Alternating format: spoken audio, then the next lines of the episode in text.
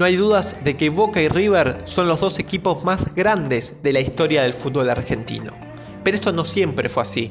En el comienzo del siglo XX, el amo y señor del fútbol en la República Argentina era el Alumni Athletic Club.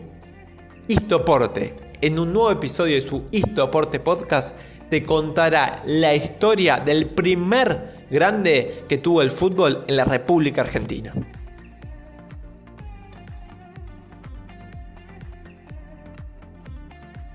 Si vamos a hablar de alumni, vamos a tener que hablar de Alexander Watson, que llegó desde Escocia a Buenos Aires el 25 de febrero de 1882 con apenas 29 años. Él era licenciado en letras, aunque tenía amplios conocimientos en la educación física. En el país inició su carrera docente en el Colegio San Andrés, que era un colegio de escoceses. Pero dos años después decide crear su propia escuela, el Buenos Aires English High School, que tenía una particularidad. Formaba o tenía la intención de formar a sus estudiantes también en la parte deportiva y recreativa. Es ahí donde el fútbol ingresa de lleno, porque Alexander en su viaje en barco desde Escocia había traído tres pelotas desinfladas. En 1891 Alexander participa del primer torneo oficial de fútbol de Buenos Aires, aunque lo hace representando al Colegio San Andrés pero en 1893 el Buenos Aires English High School empieza a tener su equipo. Sería el que después, unos años más tarde, se llamaría Alumni. Alexander también participó en la creación de la primera entidad argentina en organizar el fútbol, la Argentine Association Football League.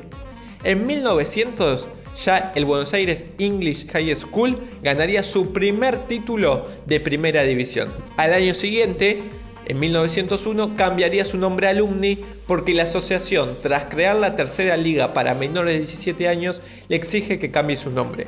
Es ahí cuando un futbolista propone el nombre Alumni por conocer la Alumni Association, que era una agrupación de alumnos egresados de distintas escuelas de los Estados Unidos.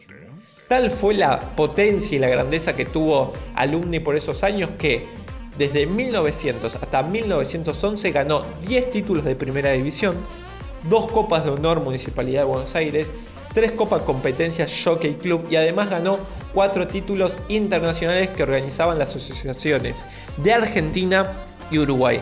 También fue el primero en, vencer a un combinado extranjero, en este caso un equipo integrado por ingleses residentes en Sudáfrica, a quien superó por 1 a 0. Tal fue además su influencia que muchos equipos adoptaron su camiseta, que era a rayas verticales rojas y blancas. Estamos hablando desde Estudiantes de La Plata, pasando por Unión de Santa Fe, Talleres de Remedio de Escalada, San Martín de Tucumán, Instituto de Córdoba, Barraca Central, entre otros. Pero increíblemente, en 1911 fue la última vez que participó.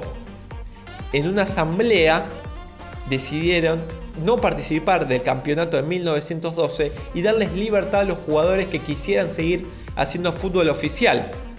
Por eso muchos de sus mejores jugadores se fueron a Quilmes, que terminaría saliendo campeón gracias a, esta migración de jugadores que se produjo desde Alumni hacia Quilmes. Uno de los principales problemas que tenía era económico, porque al no tener una cancha para jugar, tenía que ir alquilando terrenos, algo que se hacía muy costoso, más aún pensando en épocas del amateurismo. El 24 de abril, de abril de 1913, cuando ya había pasado un año y medio de su última participación, una nueva asamblea decidió liquidar Alumni de acuerdo con sus estatutos.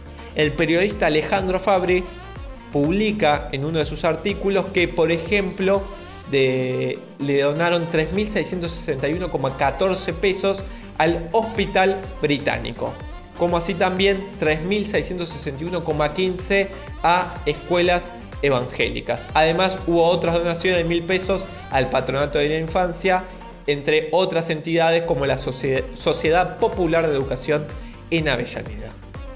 Pero para tomar dimensión de todo lo que logró Alumni en tan pocos años, hay que marcar que a pesar de dejar de, eh, dejar de competir perdón, en 1911, en la actualidad es el sexto equipo argentino con más títulos de primera división junto a Vélez.